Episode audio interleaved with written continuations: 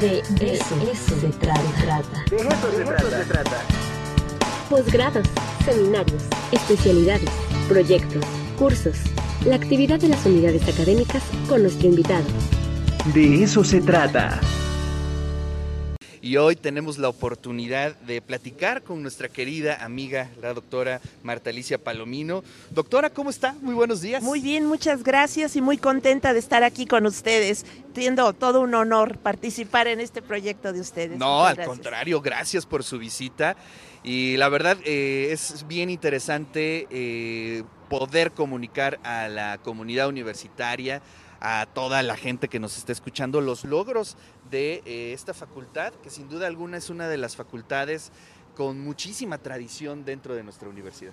Claro, claro que sí, es una escuela que ya tiene más de 70 años. Fuimos la segunda en el país y desde Ni más ni entonces menos. Y, y desde entonces, pues muchas generaciones que han egresado, pues ocupan grandes puestos, han Claro. sido investigadores brillantes. Realmente la tradición de nuestra facultad, pues nos ha posicionado como de las mejores del país.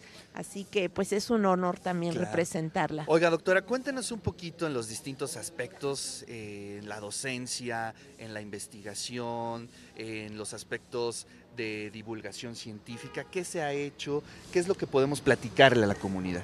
Efectivamente, uno de los grandes orgullos que tenemos es que impactamos en las tres áreas que tú has mencionado. En docencia, pues hemos crecido, tenemos una matrícula de 2.500 estudiantes, es muy alta, desafortunadamente hay rechazados porque hay muchos que quieren ingresar a nuestras aulas y eso no es posible. Esta matrícula casi se ha duplicado en unos seis años en licenciatura. De posgrado, pues tenemos seis programas de posgrado. eh, con una población muy alta, como 230 estudiantes en los seis, repartidos en los seis programas, y de esos, eh, pues el más del 60% están inscritos en programas de competencia internacional, lo cual quiere decir pues que tenemos, todos nuestros estudiantes tienen beca y pues son programas reconocidos. Claro. A nivel de investigación, justamente el día de ayer reportaba unos 240 artículos publicados a ¡Qué lo largo de un año con 90 integrantes del Sistema Nacional de Investigadores, o sea, como el 70% de nuestra de planta pertenece al Sistema Nacional de Investigadores, lo cual ha traído grandes cosas como proyectos con ACID, que tenemos 16 en proceso, de, que traen recursos, traen infraestructura, traen eh, estancias postdoctorales. Y bueno, también hay movilidad de muchos estudiantes, de muchos docentes. Es una planta fuerte en términos de la investigación. Y de la divulgación no nos quedamos atrás. Aprovecho porque eh, próximamente tendremos también la Noche de las Estrellas. Ah, sí, Espero su claro. espacio también Esa es una para fecha esperada por todas y Claro, todos. claro, el 3 de diciembre. Y tenemos una tradición de 12 años de Sí. estarla organizando. Así Incluso durante la pandemia se hicieron trabajos eh, virtuales con un alcance de más de 40 mil personas. Eh, tenemos otros programas como, eh, co- como peque- desarrollando pequeños científicos en las comunidades en el interior del estado, en, en ciudades, en poblaciones marginales. Eh, tenemos también capítulos estudiantiles que se dedican a hacer divulgación científica. Entonces, también el impacto, el impacto es bastante fuerte en todos los aspectos. No, y, y hace unos días estuvimos platicando aquí sobre el Premio Nobel de Física y este, la verdad es que la audiencia fue muy receptiva ante esos temas, ¿no? Este que de pronto, pues, la verdad es que a mí me costó trabajo entenderlo, ¿eh? Lo debo de a todos, confesar. a todos nos cuesta, ¿no? Estuve estudiando todo el domingo, viendo videos para tratar de hacer una entrevista decente en torno a esto. Y, y la verdad es que la respuesta del público fue eh, muy interesante en el sentido de que estuvieron muy, muy, muy, muy al pendiente.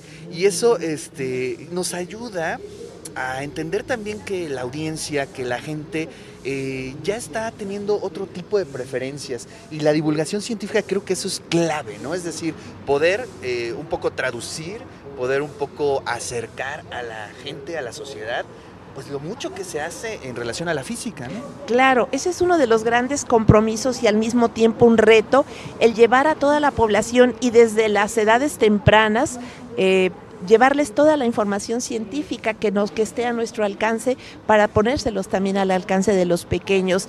Eh, estos temas, como, como comentas, sobre el premio Nobel y sobre algunas otras cosas que están impactando, es uno de los grandes atractivos que ha generado interés en, las, en nuestros jóvenes y de ahí de hecho, este, la carrera de física es la que ha tenido un crecimiento mayor. En seis años es del 189% ah, y todavía no alcanzamos a aceptar a todos nuestros estudiantes porque pues han descubierto que aprender física, aprender física es algo eh, que tiene mucha utilidad, nos ayuda a comprender el universo, pero también en transformarlo a, bien de la humanidad. Y aquí, si, si me permites, quiero hacer un, eh, una invitación a que también las mujeres se integren, porque es una de las áreas en las que hay pocas chicas. Quiero que sepan que hay las investigadoras, nos ensuciamos también las manos en los laboratorios, podemos hacer conexiones, podemos hacer todo tipo de cosas y hay muchas investigadoras brillantes y quiero hacer una invitación especialmente a que las aquí una muestra por claro favor. ay gracias muchas gracias que este pues para que se integren también a nuestra comunidad en el área de las de lo que le llaman el STEM no este ciencias tecnología matemáticas y pues porque mucho, mucho tienen que contribuir, tenemos que contribuir las mujeres. También. Claro, qué, qué buen llamado. Y sí, efectivamente, ahí está la, la, convocatoria abierta, la invitación para que las mujeres exploren esa parte, ¿no? La física, las matemáticas, y verán que es un, es un área, eh, sí compleja, ¿no? Pero maravillosa. Y además, eh, hablando un poco de eso, quisiera yo eh, charlar contigo o que nos contaras sobre esos proyectos, sobre esos proyectos que se están generando en la facultad y que merecen a lo mejor que usted le dedica unos minutos, que nos cuente un poquito sobre estos proyectos que están haciendo algunos de los investigadores.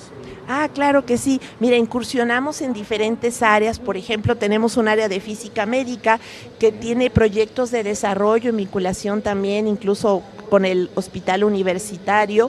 Eh, tenemos un grupo fuerte. Ah, en el área de materiales, hace poco le dieron cobertura a uno de nuestros tesistas que ganó un premio porque se están desarrollando materiales que puedan tener un menor impacto ambiental en la el almacenamiento de energía, en las para generar luz, etcétera, ¿no? Tenemos proyectos en óptica, en optoelectrónica también, eh, en la óptica geométrica, pues el trabajo que se hace sobre pulido de vidrios, en, la formación de telescopios, en microscopios y en, en, el área de optoelectrónica, en fibras ópticas también se desarrolla de una manera importante.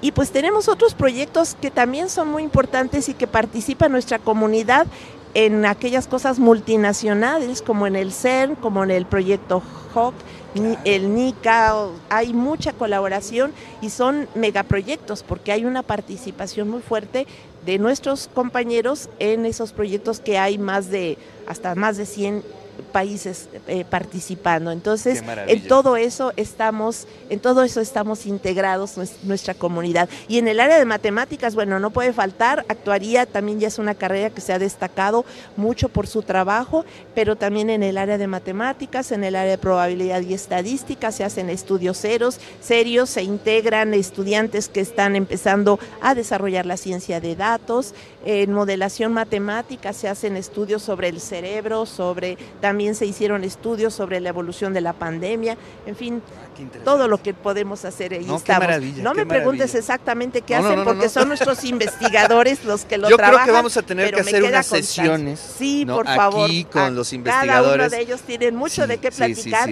y darle a conocer a tu público. Yo creo que sí lo vamos a hacer porque es bien interesante dar a conocer estas investigaciones. Oye, yo me acuerdo cuando era yo este estudiante y tenía yo amigos de que estudiaban física, había muchas discusiones, ¿no? Si entre la física aplicada, la física pura, eh, y esas discusiones siguen, eh, es decir, eh, se maneja como por oleadas generacionales. y ahorita, ¿cuál es el interés de, de, los chicos que están en la licenciatura? ¿Hacia dónde se están yendo de manera, digamos, orgánica? Eh, o sigue, eh, digamos, eh, este tipo de discusiones? Cuéntanos. No, yo creo que también el conocimiento nos ha permitido ver que hay muchas cosas que son aplicadas. Evidentemente la investigación básica tiene que ser indispensable, desde las cuestiones más básicas en matemáticas o en física hasta llevarlo a la parte aplicada. En nuestro país hace muchos años en desarrollos tecnológicos no podía aportar, entonces la oportunidad que teníamos nosotros como científicos es hacer trabajo teórico. Actualmente ya hay un desarrollo importante en los laboratorios, así como colaboración internacional que nos permite ir aterrizando eh, la, las cosas. Hay también una cultura de generar proyectos eh, multidisciplinarios, o sea, a nosotros nos corresponde el área básica, pero nos conectamos con ingenieros, con médicos, eh, de tal Claro. manera que podamos llevar toda esa investigación hasta las cuestiones aplicadas. Yo te voy a decir que hace muchos años, si tú le preguntabas a un chico de física por qué viniste acá, te dicen por estudiar astronomía, porque eso es algo que es muy atractivo. Actualmente no, actualmente ya los chicos dicen, me interesa trabajar en las energías renovables, me interesa trabajar en la física médica, me interesa trabajar en materiales o ya te dicen algo específico, a lo mejor relatividad general, pero ya tienen un espectro mucho más amplio de lo que se tenía hace años y eso tiene que ir acompañado de una evolución social, de una evolución de la Claro. cultura, que yo espero que eso, o sea, como dices, una oleada, yo creo que no, yo creo que vamos en ascenso, vamos En ascenso. no sobre una ola, sino sobre una cima, ¿no? Claro. Vamos hacia arriba en esta forma de hacer ciencia de manera multidisciplinaria. ¿no? Bueno, pues ahí está un poquito de lo que se hace eh, en ciencias físico-matemáticas. Gracias por haber estado aquí en esta entrevista y les mandamos un fuerte abrazo a toda la comunidad. Claro y vamos a hacer sí. esas sesiones ¿eh? para Por que nos ¿eh? platiquen todas estas investigaciones maravillosas. Muchas gracias eh, a ti y a todo tu público. Felicidades. Muchas gracias, doctora.